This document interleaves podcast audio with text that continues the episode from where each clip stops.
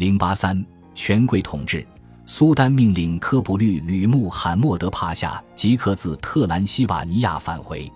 阿卜杜拉赫曼阿卜迪帕夏此时很可能就在他的主人身边。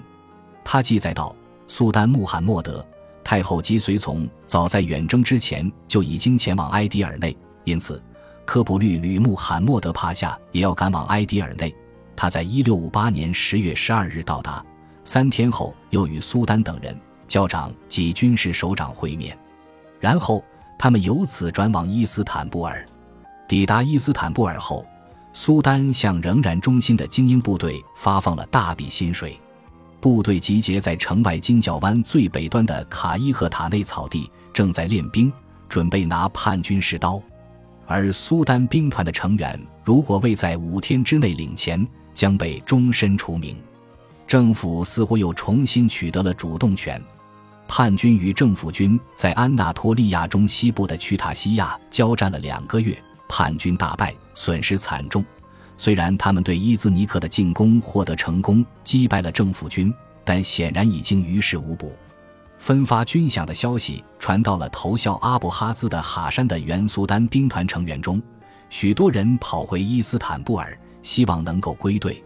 然而，约七千名拒绝参加特兰西瓦尼亚战役的精英骑兵早已被除名。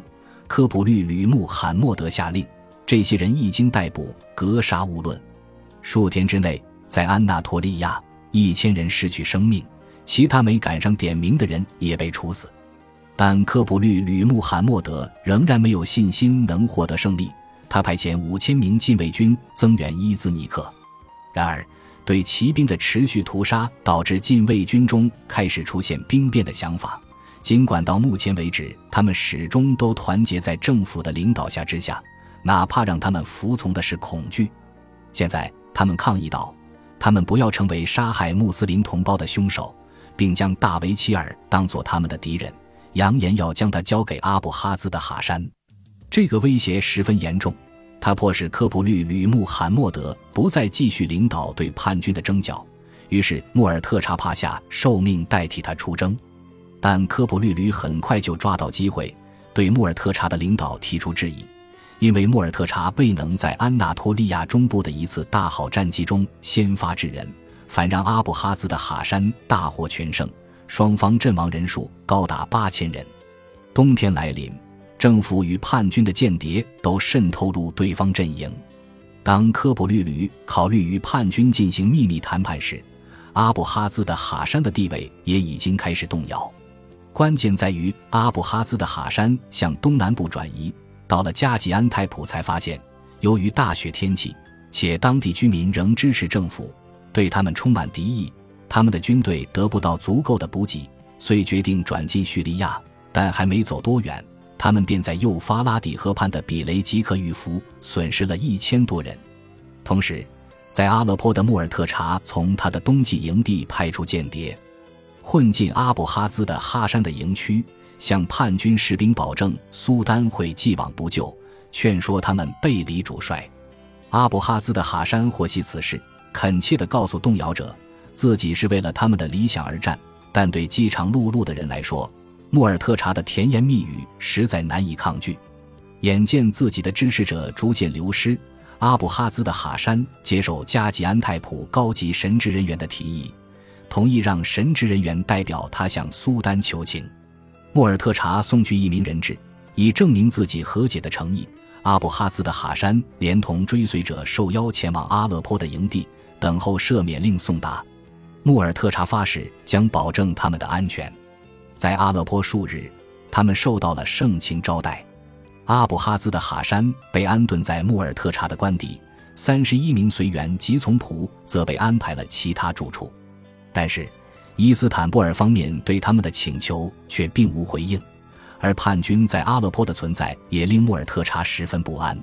最后，他下达命令：一六五九年二月二十四日夜晚，以阿勒颇营区的炮声为号。政府军官格杀住宿在各自家中的叛军宾客。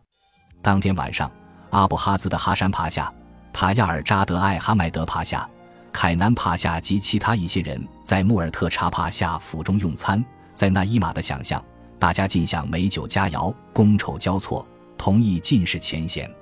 但在他们去穆尔特查的卫生间，准备进行晚间礼拜前的例行沐浴时，二十名龙一样的勇士一拥而入，将他们全部刺死。屠杀的消息立即传到了总督的堡垒，炮声响起，表示杀死低阶叛军的时间已到。所有叛军的头颅被塞满了稻草，送至伊斯坦布尔示众，尸体则被悬挂于阿勒颇的一个城门外。没有直接证据显示科普律吕穆罕默德帕夏参与了结束阿布哈兹的哈山叛乱的阴谋，但结果肯定是令他满意的。整个事件的结局也使奥斯曼其他另有一心之辈不敢造次，以免步其后尘。只有安塔利亚的桑贾克贝伊盲眼的穆斯塔法帕夏，却利用阿布哈兹的哈山叛乱带来的混乱，在自己地盘上煽风点火。结果，政府在海上和陆上发起强烈反击。盲眼的穆斯塔法又轻易相信了苏丹赦免的许诺，不久后便被处决。大马士革与开罗胆敢挑战科普律吕穆罕默德的人也被处死。大维齐尔并未就此放下戒心。安纳托利亚叛乱刚刚尘埃落定，他马上派遣他在伊斯坦布尔的代理人伊斯马伊帕夏赶往东部边境，寻找任何被认为可能威胁国家秩序的人。无人可以例外，无论他是总督、禁卫军或骑兵，还是司法或宗教领袖，他们都将面临死刑。为了实现科布律吕穆罕默德建立一共同目标的目的，伊斯马仪的侦察队的成员包括军方及宗教司法官员，而且为了让人民牢牢记住一切都在苏丹及其大臣的掌握之中的，他们大张旗鼓地穿越了安纳托利亚地区，扩大税收是奥斯曼政府的既定政策，在这个需求与政府对军队的需求之间实现平衡是必要的妥协。有些农民为了逃税，常常自称为军人。侦察队的任务之一就是核查那些自称军人者的身份，以确定他们确实不是农民。侦察队就曾经发现了八万支枪，全都由农民非法拥有，他们一律被送缴军械库。在科尼亚，一些梅乌拉纳教团的托钵僧遭到逮捕，其中一些人在验明身份之后又被释放。但另外四人却是身穿僧服的冒牌货，进一步侦查发现，他们竟是阿布哈兹的哈山帕夏的余党。于是，这四人一律被依法纠办。安纳托利亚与阿拉伯地区各省的局势总算稳定了，克里特岛的战局进入了僵持阶段。瓦拉吉亚和摩尔达维亚更换了统治者之后，恢复了平静。但特兰西瓦尼亚的拉科齐乔治仍然拒绝接受苏丹废除他的决定。在哈布斯堡的支持下，继续跟苏丹选择的统治者进行斗争。本集播放完毕，感谢您的收听，喜欢请订阅加关注，主页有更多精彩内容。